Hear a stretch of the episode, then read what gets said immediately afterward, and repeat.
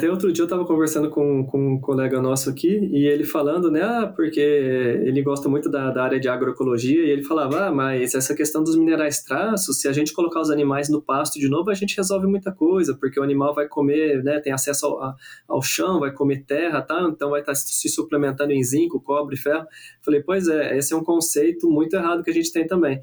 Talvez lá em 1950, 60 seria verdade, porque a taxa de crescimento dos animais era muito diferente. Hoje em dia já tem até trabalhos publicados em, em produções biológicas, onde os animais estão no pasto, e a gente vê que existe uma necessidade absurda de suplementação de ferro.